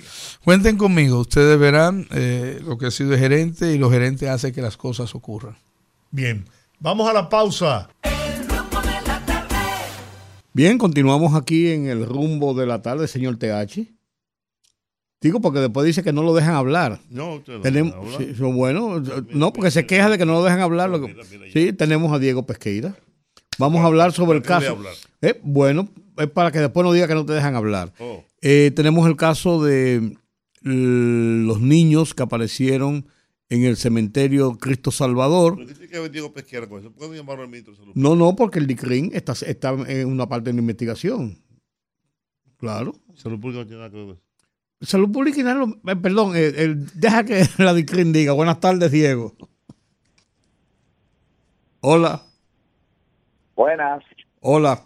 ¿Qué está haciendo la policía si tiene algo que hacer en el caso de los niños que aparecieron en el cementerio Cristo Salvador? Primero, gracias hermano, muy buenas tardes. Eh, obviamente que la Policía Nacional, bajo el direccionamiento del Ministerio Público y en este caso la asistencia de autoridades del eh, Centro de Salud, el profesor Juan Bosch, eh, tan pronto se dio a conocer la información, nuestro señor director, el mayor general Eduardo Alberto Tey, y personal de la Procuraduría General de la República, destinaron varios equipos para trasladarse al lugar e iniciar la pesquisa. De hecho, eh, en el día de hoy se han levantado cámaras de distintas zonas. Al mismo tiempo se han entrevistado personal médico del referido centro de salud, así como entrevista a personal de eh, la funeraria que es señalada como eh, eh, el organismo que trasladó eh, estos, estos cadáveres de estos infantes y hasta el momento se está persiguiendo a una persona apodado Grillo. Se siguen ampliando las investigaciones sobre este manejo irresponsable de, de estos neonatos cuyos cadáveres ya fueron encontrados en horas de la mañana de hoy y que ya todos ustedes pues lo han dado como noticia. Diego, ¿y quién, ¿y quién es este, esta persona Grillo? ¿Cuál es su, su vinculación en este caso? El grillo eh, es la que el que hace las funciones eh, de Zacateca, es que, Zacateca, Zacateca. Sí, sí. Que decían en la televisión hoy Zacateleca. Zacatecas. Bueno, no. Bueno, eh, esa persona está siendo buscada para, los fines de establecer responsabilidades y desde la institución policial y desde el Ministerio Público, pues queremos dejar claro que eh, se van a establecer responsabilidades en torno a este caso. La investigación ha arrojado ya alguna luz de cómo el hospital entregó esos cadáveres de esos niños a la funeraria. Ya el, dicho hospital emitió una comunicación oficial en cerca del mediodía de hoy.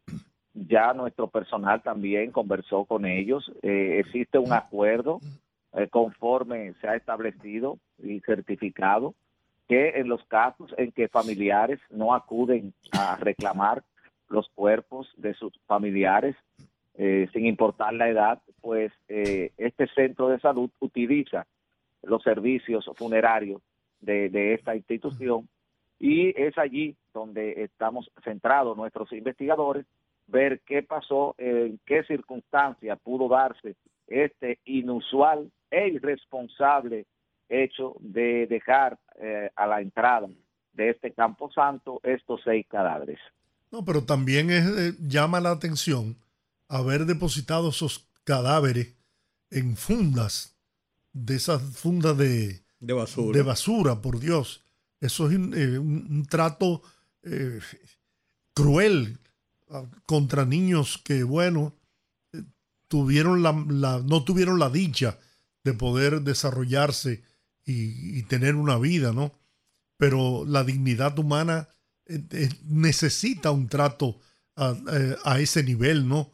De humanidad. Entonces, lo, lo que habría que determinar es si el hospital entrega los cadáveres en fundas de basura a la funeraria para que la funeraria coja esa funda y las, las deposite en una, en, una fosa común, no sé, en, en cualquier cementerio.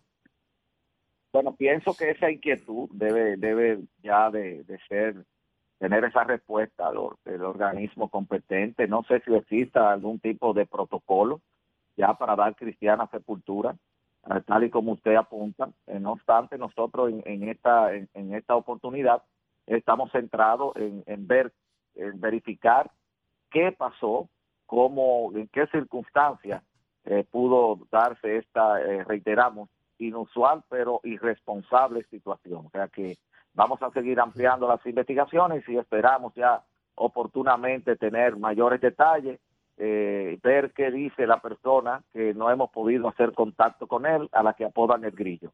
¿Se había dado un caso de esta naturaleza antes, Diego, que tú recuerdes? Bueno, que sea de mi conocimiento. Que tú recuerdes, no, no, recuerdo, ni, ni, ni, en mi tiempo de periodista, no, no, no, no, no, no recuerdo haberla conocido. Por eso, pues, ha llamado tanto la atención y ha preocupado a toda la sociedad y obviamente también a las autoridades policiales y del Ministerio Público, quienes están dando seguimiento muy de cerca a este caso. Bueno, gracias Diego y nos mantenemos en contacto cuando tenga algún avance en estas investigaciones? Gracias a ustedes, hermano. ¿Cómo no? Bueno, señores, eh, es hora de hacer una pausa y irnos a, la gente. Conectando con la gente, que el pueblo hable en el rumbo de la tarde.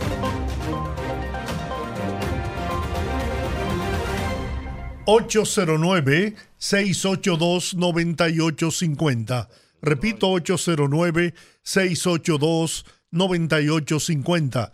Las internacionales sin cargos en el 1-833-380-0062. Buenas tardes. Buenas tardes, don Yogi, Rudy y Juan TH. Sí. Y los Hola. Hola. Y a doña Ora, donde quiera que se encuentre. Bien. Don, don Jorge, yo no he visto todavía el primer artista dominicano que se haya que se haya manifestado en contra eh, a favor de la República Dominicana. En ninguna parte yo lo he, lo he sentido.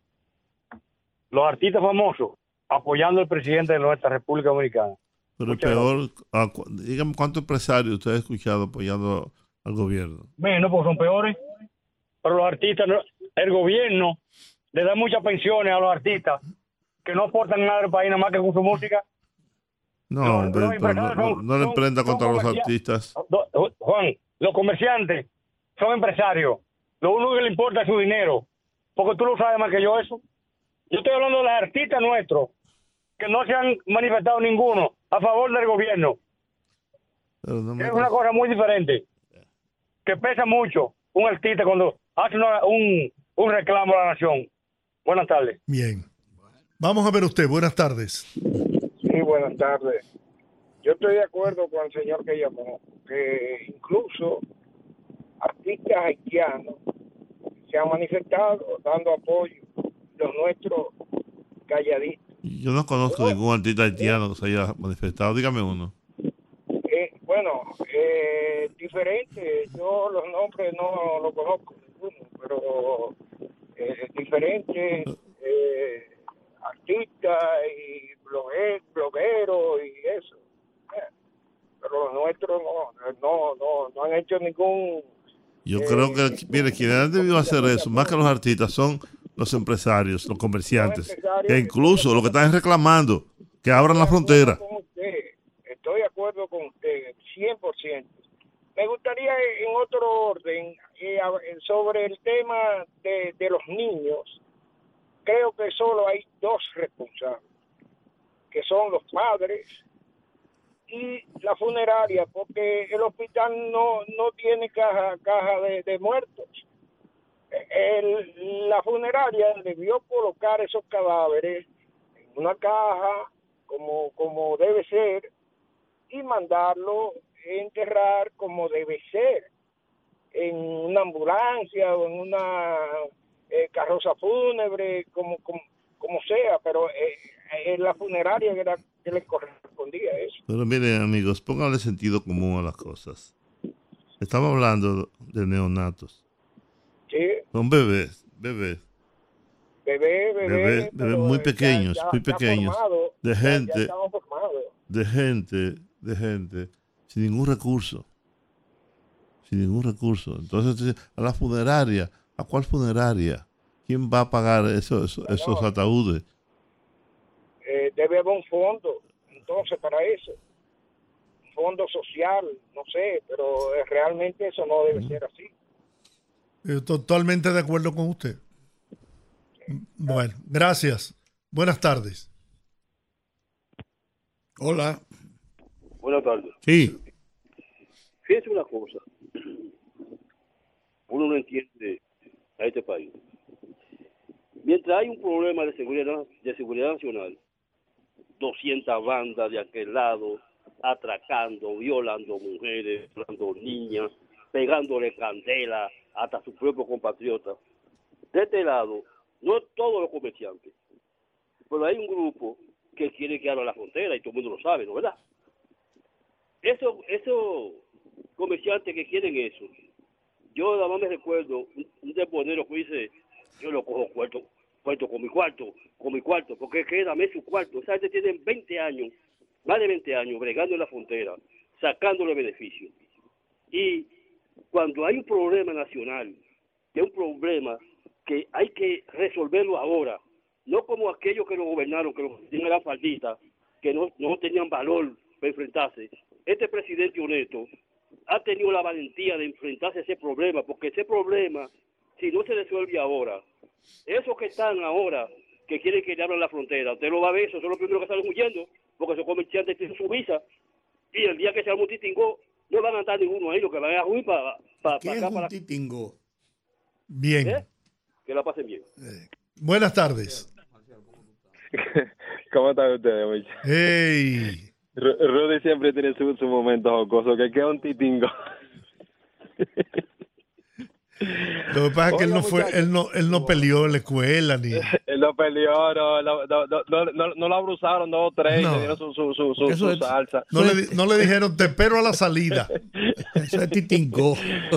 espero, espero que todos estén bien por ahí. Dos cositas. La Gracias. primera es a Manuel Jiménez, que no se deje de estar dando cuerda del, del grupito de la fútbol, que lo quieren poner loco. Él no tiene, óyeme, si él se va del, del PRM, tiene menos opción de, con, cual- con cualquier otro de conseguir algo. Que no se ponga, no se lleve de, de- de coger cuerda, porque eh, esa es otra que coge, coge la cuerda más que un reloj. Y la otra es Juan Sí. lo- los hueveros, regalando los huevos y rompiendo, de que porque, porque, porque están perdiendo. Pero si se ganaban dos, que bajen uno y lo vendan, a- si eran a cinco, que lo venden a cuatro para que no pierdan, porque ellos, ellos lo que quieren ganar es el 100%, y no pueden ganar el 50%, no, es el 100% que se quieren ganar. Esos abusadores. Bien. Vamos a ver usted. Buenas tardes. Se fue. Pero usted está ahí. Dígame. Sí, buenas tardes. Hola. Hola. Sí, sí, yo quiero proponerle una modificación a la Constitución para que los partidos que queden en la oposición sean los que gobiernen y no el partido que gane. Es que ellos tienen la solución de todas las cosas y de todos los problemas. Yo creo que Hasta que mejor. llegan al poder. Exactamente. Gracias. Muy bien. Si usted me diera. Buenas. Buenas tardes. Yo lo que quisiera es que pronto pase la anestesia del canal de- en la frontera, porque mientras eso pasa en el pleno Merca Santo Domingo, una libra de yautía te cuesta 100 pesos, un plátano te cuesta 40 pesos, un guineo verde te cuesta 10 pesos. Yo tengo que comprar. Per- perdón, perdón. Finalmente, 40 pesos un plátano en Merca Santo Domingo. Señor, 135 hasta 40 pesos. señor, mire, yo Oiga, no, precisamente hace unos días fui con mi Sí. esposa al Merca Santo Domingo y conseguí plátanos a 20 y 22 pesos. Baraunes. Ahora, mire, oiga lo que le voy a decir. La esposa, la, la- mi hija y mi esposa, vamos ocasionalmente al Mercado Santo Domingo.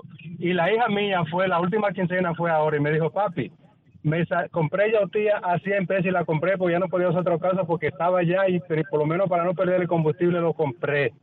Guineo a 10 pesos. Óigame, yo iba y ya yo dejé de ir porque no tiene la misma la, misma calidad del producto ahora. Tú ves los estantes vacíos y, y, con productos de mala calidad. Eso vaya para que usted dijera, si era igual que, que 3 o 4 años atrás, vaya y compare. Óigame, yo tengo ahora mismo que dar quincenalmente 1.500 pesos por un camión de agua, porque antes llevaban que hacer una vez a la semana y ya ni eso.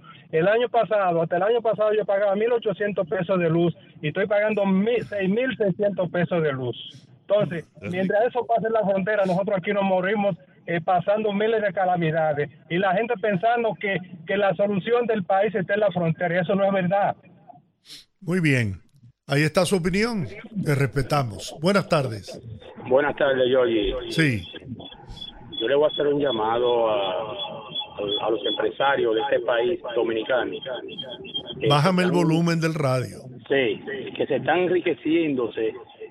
Atento a ellos, porque ellos no tienen control, ni tienen decir un gobierno que le digan ya está bueno, porque son ellos que, que están obligados, diría yo, sin ningún tipo de control de abrir y cerrar esto. Y están obligándole al presidente como que le abra la frontera a ellos, qué tipo de negocios ¿Qué, ¿Qué, beneficio recibe este país de ellos, de esos empresarios que son corbatuces de, de, con más de 50 años, fajados ahí, robándole al Estado sin ningún tipo de control? Bien. Vamos a ver usted. Buenas tardes. Sí, buenas tardes. Eh, yo, yo, yo creo que el que llamó ahí debió identificarse que era un, un pupuse, porque igual que cada día viven hablando cosas que no son, porque ¿cómo va a ser que un, plátano en el mercado Santo Domingo va a costar 40 pesos? Señores, ni en lo colmado. Son exageraciones, hablando de buste, ¿entiendes? Además, también, los comerciantes, los productores que, enviaban productos a Haití, que ahora no pueden, caramba, vamos a ser justos y, y pónganlo en el mercado criollo trate, porque se supone que con mayor oferta, ¿verdad? Eh, los precios deben bajar. Yo no entiendo, porque los huevos, los huevos tienen que bajar, los plátanos también, el arroz, todo eso, que se iba aquí, se coloque aquí. Muy bien. Gracias por estar en sintonía. Buenas tardes. Buenas tardes. Hola.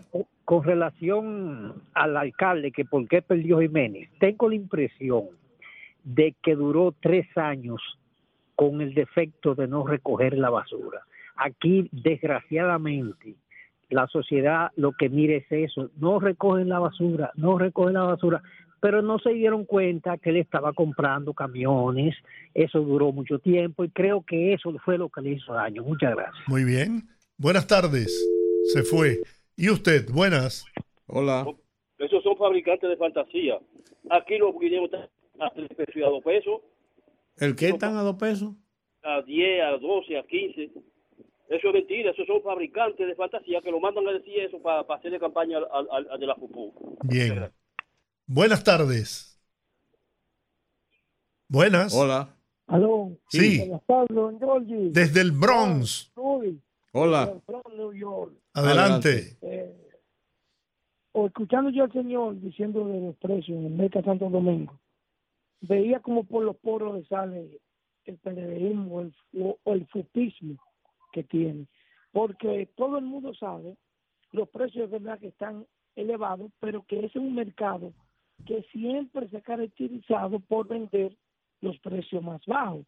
Cuando yo vivía en Santo Domingo, iba a ese mercado a comprar. Usted mismo dijo que usted fue y consiguió plátano a 20, 20 22. Exacto que la yautía cuesta ahora 100 pesos, dice ahí.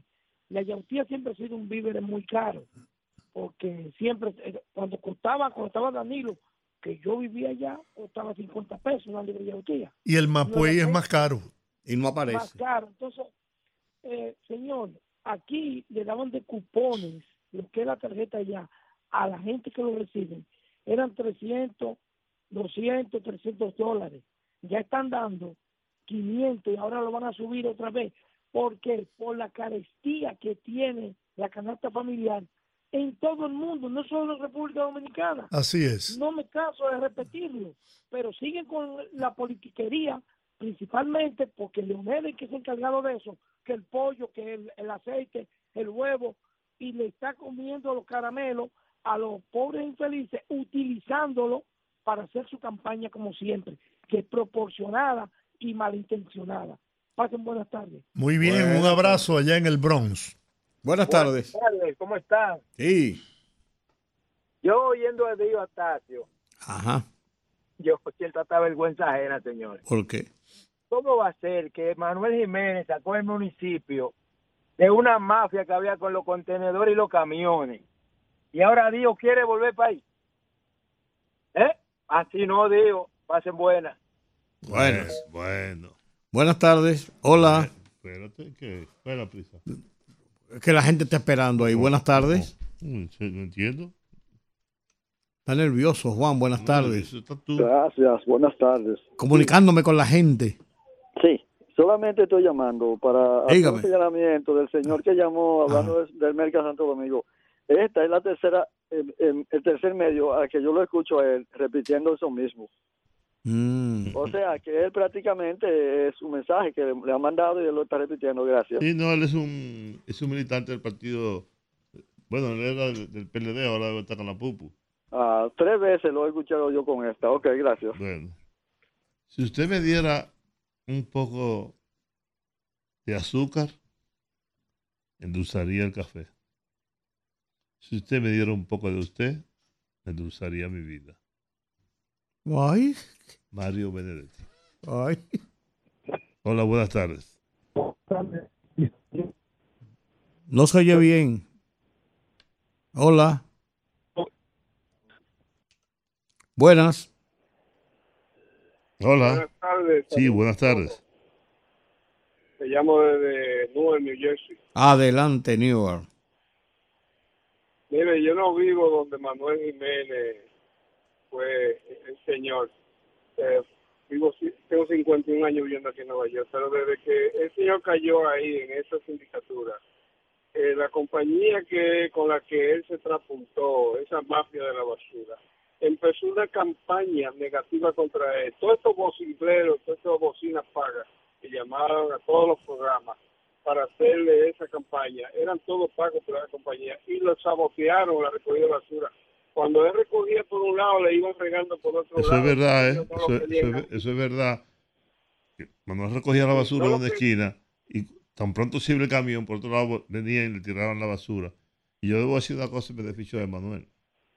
Es verdad que enfrentó la mafia que había ahí. El negociazo que había ahí con la basura. La recogida de la basura.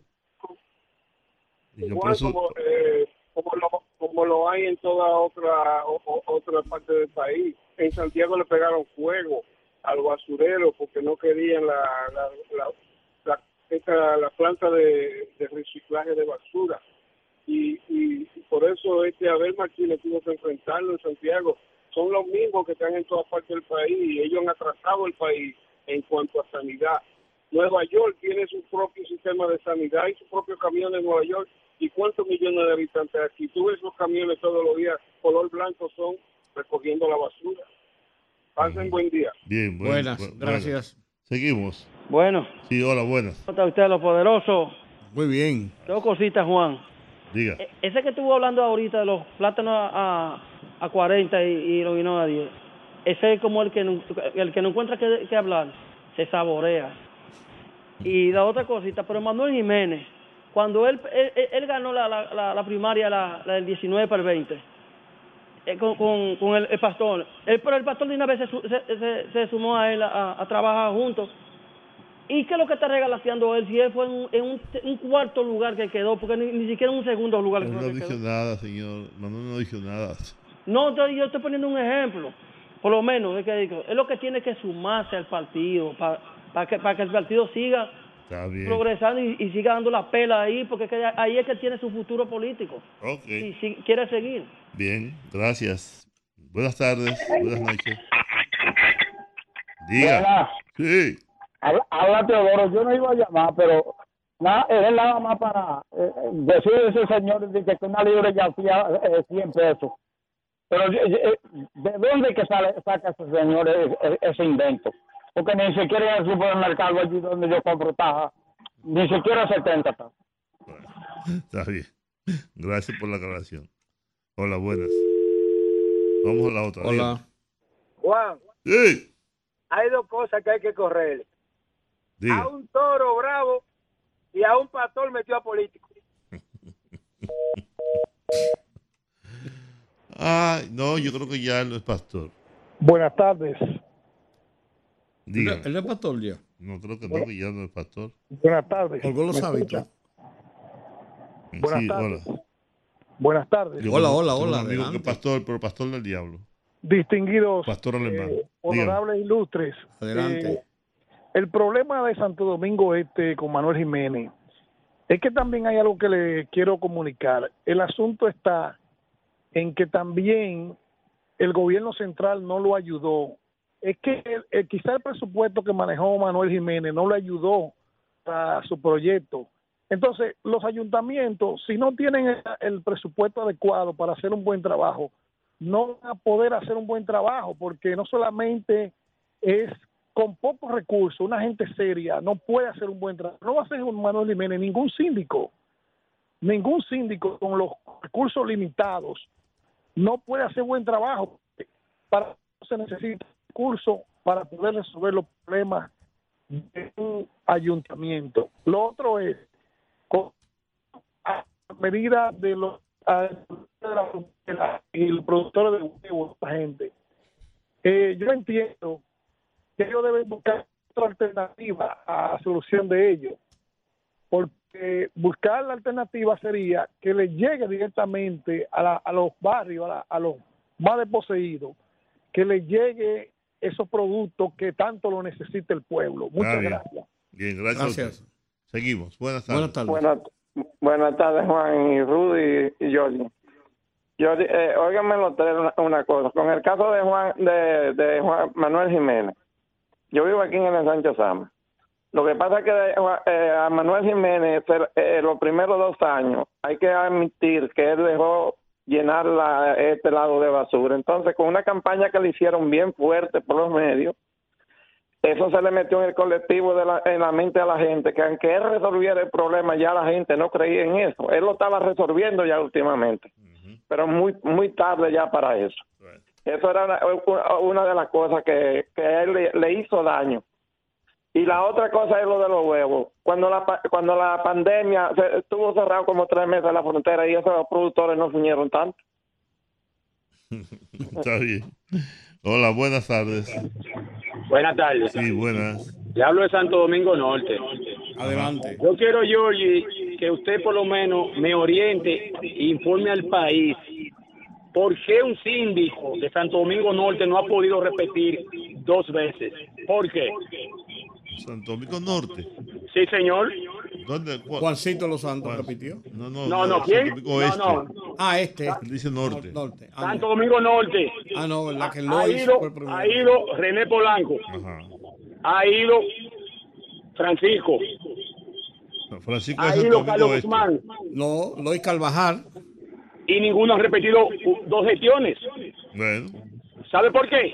¿por qué? Porque solamente quieren llegar al poder. Y después que llegan, se olvidan de las bases. Ese es el problema. Ok. Único síndico que pudo tener historia en este país, que en paz descanse, fue Juancito, el único. Que pudo repetir varias veces en Santo Domingo Este. Dos Que veces. buenas tardes. Dos veces. Buenas. Vamos Hola. aquí. Buena, buena. Sí, buenas. Juan, Ajá. una preguntita. ¿Y los alcaldes nada más están para recoger basura, eh? ¿Lo qué? Los alcaldes. No, no están para muchas otras cosas, pero de ver la basura Pero, Es un tema pero Manuel serio. Jiménez ni recogió basura, ni tapó un hoyo, no hizo una acera, no hizo un contén, y entonces no hizo una cancha, no hizo nada. No, ve, tampoco así. Tampoco así. Vamos aquí. Dígame. Buenas noches. Sí, buenas. Sigo con Santo Domingo Este. Ajá. Dos cosas. Al señor que dijo de la yautía, es así. Yo soy ama de casa y compro todos los días. La yotía cuesta 90 pesos. Hoy compré ñame a 95. Así mismo es. Así que ese señor, Manuel Jiménez, lo que pasó con Manuel Jiménez es que él no se integró a los sectores productivos de Santo Domingo Este. Él no le dio importancia a las juntas de vecinos ni al sector comercial y empresarial. Los sectores empresariales del comercio organizado aquí en Santo Domingo nunca le dio participación. Bien. El, el alcalde anterior, Alfredo, se integró a todo el comercio y todas esas ferreterías le ayudaron muchísimo. Hizo, echó muchísimas casitas, hizo muchísimos parquecitos, hizo muchísimas canchitas. Manuel no hizo absolutamente nada con esos Ok. sectores. Besos, ternura, que Qué derroche de amor, cuánta locura. Que no acabe esta noche ni esta luna de abril. Se, acabó la, cielo. se acabó la No es noche. preciso. Vámonos. Besos. Ay, Hasta Rumba 98.5, una emisora RCC Media.